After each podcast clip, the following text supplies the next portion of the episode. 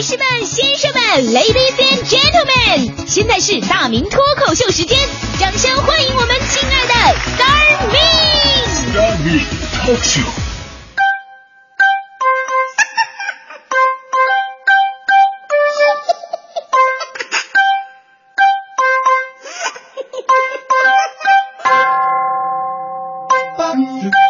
欢迎各位来到今天的大明脱口秀，我是大明。呃，今天脱口秀开始呢，我先抛给各位女性听众朋友们一个问题啊，女性朋友们听好了，如果让你选择人生另外一半，你会选择二十岁的马云，还是会选择二十岁的王思聪呢？最近呢，我看了一条有关这个相亲节目《非诚勿扰》的新闻，说有一哥们儿啊，当时叫郑刚啊，不是他现在也叫郑刚啊，他当时呢，就四年之前参加了《非诚勿扰》，遭到了二十四盏灯全灭，但是四年后的今天，他从一个一穷二白的初期创业者，现在已经是一名职业金融投资人，而且身家过亿。哎呀，所以这事儿在网上掀起了一顿大讨论呢。有人说，四年前的女嘉宾们表示已经哭晕在厕所了。而关于《非诚勿扰》呢，还有一个最新的新闻，形成了一个非常鲜明的对比。说这周六的节目，一个拥有贝克汉姆、爱德华诺顿、加里奥德曼综合体的超高颜值，而且事业有成、热心公益的人生赢家，还是个老外。他创造了这节目开播以来的第一个不可打破的记录，那就是全部三轮下来，二十四盏灯全亮，所有的女嘉宾疯狂的表白。估计他之后上场的男嘉宾也哭晕在厕所了。当然啊，咱不是说，咱不是说这个女嘉宾太肤浅、拜金怎么着的哈。咱们说感情这事儿呢，它讲究个眼缘。我们前面那位郑刚同学呢，可能确实跟女嘉宾没缘分，被人灭灯的也是很正常的事儿。但是我们换个角度想一下，如果四年前的郑刚就已经通过自己的创业，把自己变成一个亿万富豪了，那么当时这二十四盏灯还会全灭吗？我相信每个朋友心中都会有一个答案了吧。所以呢，这给我们提出了一个问题：你是会选择二十岁的马云，还是会选择二十岁的王思聪呢？其实这个问题很纠结在于哪儿呢？就是你选的人呢，他以后可能未必会成为马云，而你选的王思聪呢，人家也未必答应你。所以呢，这是个择偶观的问题。大家伙都喜欢炒股票啊，咱们用股票的道理来说明一下。股票有潜力股、绩优股、垃圾股，一般人呢都会选择潜力股，估值低嘛，对吧？但怕自己看不准，所以不敢下手啊。因为潜力股啊也有可能是垃圾股，所以呢，很多女性啊开始追这个绩优股，绩优股就是男神，对吧？被市场所肯定的。但绩优股它追的人太多了，身价不断的被炒高，它不是那么好得到的。还有一部分的呢，就是根本就不会选股票。怎么办呢？那选个大品牌吧，啊，牢靠一点。结果不幸买了中国石油，一辈子没升值过。而最惨的是什么呢？最惨的，现在很多股票被讲故事包装，你看起来很诱人，但是呢，你付出巨大代价买到手了，结果发现里边全都是虚假的泡沫。遇到点调整，它就开始一路下挫。一旦这个人呢跌停，没了什么收入了，女生就考虑是不是该资产重组了呢？所以呢，咱们抛出感情因素，无论选择哪一种人，都是有风险的。所以倒不如咱们可以冒着风险关注一下潜力股。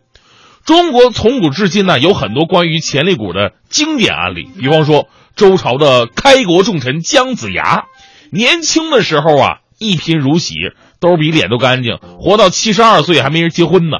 一般人说也就放弃了，但姜子牙的朋友很够意思，说你的人生啊就这么一次，活这么大，你说没结过婚是一大遗憾呢。于是给他说了一门亲事。于是呢当时七十二岁的姜子牙迎娶了六十八岁的马氏，正所谓嘛，老枝发芽，铁树开花。那婚后俩人啊不和睦，经常吵架。马氏总是抱怨姜子牙没出息，啊，啥也不说没有，而且精神有点问题。怎么着呢？你说你老姜，你钓鱼就钓鱼呗，只有鱼线没有鱼钩，你不是神经有病吗？这不是。最终马氏抛弃了姜子牙，改嫁了。后来的事儿大家伙也都知道了，姜子牙辅佐纣王称帝，贵为国相。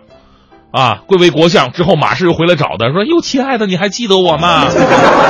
姜子牙什么话都没说，只是向地上泼了一盆水，马氏非常高兴，说你，哎呀，你是不是对我爱如潮水啊？姜子牙崩溃了，我呸，这是覆水难收，好吗？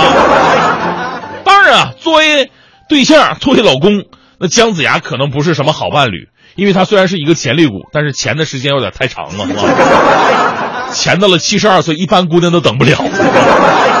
咱们再说一个，汉高祖刘邦跟他的老婆吕雉。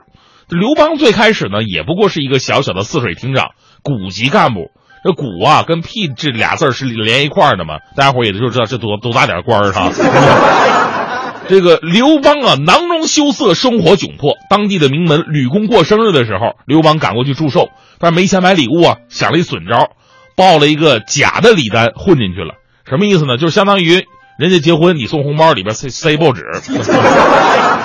他这红包早晚得拆呀。后来这事儿啊被吕公发现了。这吕公是一个特别另类的老头，一般人呢也就暴怒了。但是老头觉得这个刘邦啊，嗯，挺有个性哈。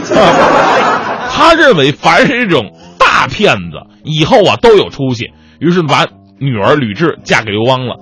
而刘邦啊取得富家千金之后，从此青云直上，最后当上皇帝了。所以这些故事就告诉我们道理：虽然潜力股表面是看不出来的。但是通过待人接物、为人处事，还是能够看出一些端倪。那么，如何认识潜力股，才是现代姑娘们需要学习的地方。心理学家给大家伙七个建议，我觉得这个建议无论对女孩还是对男人都是很好的教育意义。第一呀，从约会看男人的尊重、包容度以及价值观。所以兄弟们，咱们以后约会啊，千万不能迟到，这是尊重，而且你还得允许女孩迟到。这是包容。第二呢，从言谈举止看适性与个性。适性啊，就是适不适合你。找对象呢，总得找个能聊到一起去的。就算吵架，也得找一个吵到一起去的人。这就是缘分。就怕俩人啊在一起还互相客气的那种。第三呢，从相处的小细节来看体贴度。女人都需要男人去体贴。有人说了，呀，女汉子就不需要。我跟你说。那是因为女汉子找不到对象，只能雌雄同体达到和谐了。第四呢，从与他有关联的亲友来判断他的人品，这就叫物以类聚，人以群分。所以呢，我们说不是一家人他不进一家门嘛。第五，从休闲生活看浪漫情趣。第六，从穿着以及随身物品看他的生活习性与个性。第七，就是从工作职场表现。来看这个男人的信赖度，在这里我多提一嘴哈，很多女孩注意，如果你说哎呦，亲爱的，我心情不好，你过来陪陪我吧啊，你说完这句话，他立马照办请假过来陪你。我跟你说，那真的不是什么体贴，而是对工作的不负责任。我告诉你这么一句话，一个人连对他连对给他钱的人他都不负责任，怎么可能对花他钱的人负责任呢？这绝对是至理名言，我告诉你。当然了啊。说了这么多对男人的要求，其实女人呐，无论是在社会上还是在家庭当中，也是要担负一定责任的。你总不能一味的什么撒娇啊、求宠爱呀。我最讨厌听什么《非诚勿扰》里边那帮女嘉宾有的时候说：“哎呀，我负责貌美如花，你负责赚钱养家。”问题的关键是我能够一直赚钱养家，你能一直貌美如花吗？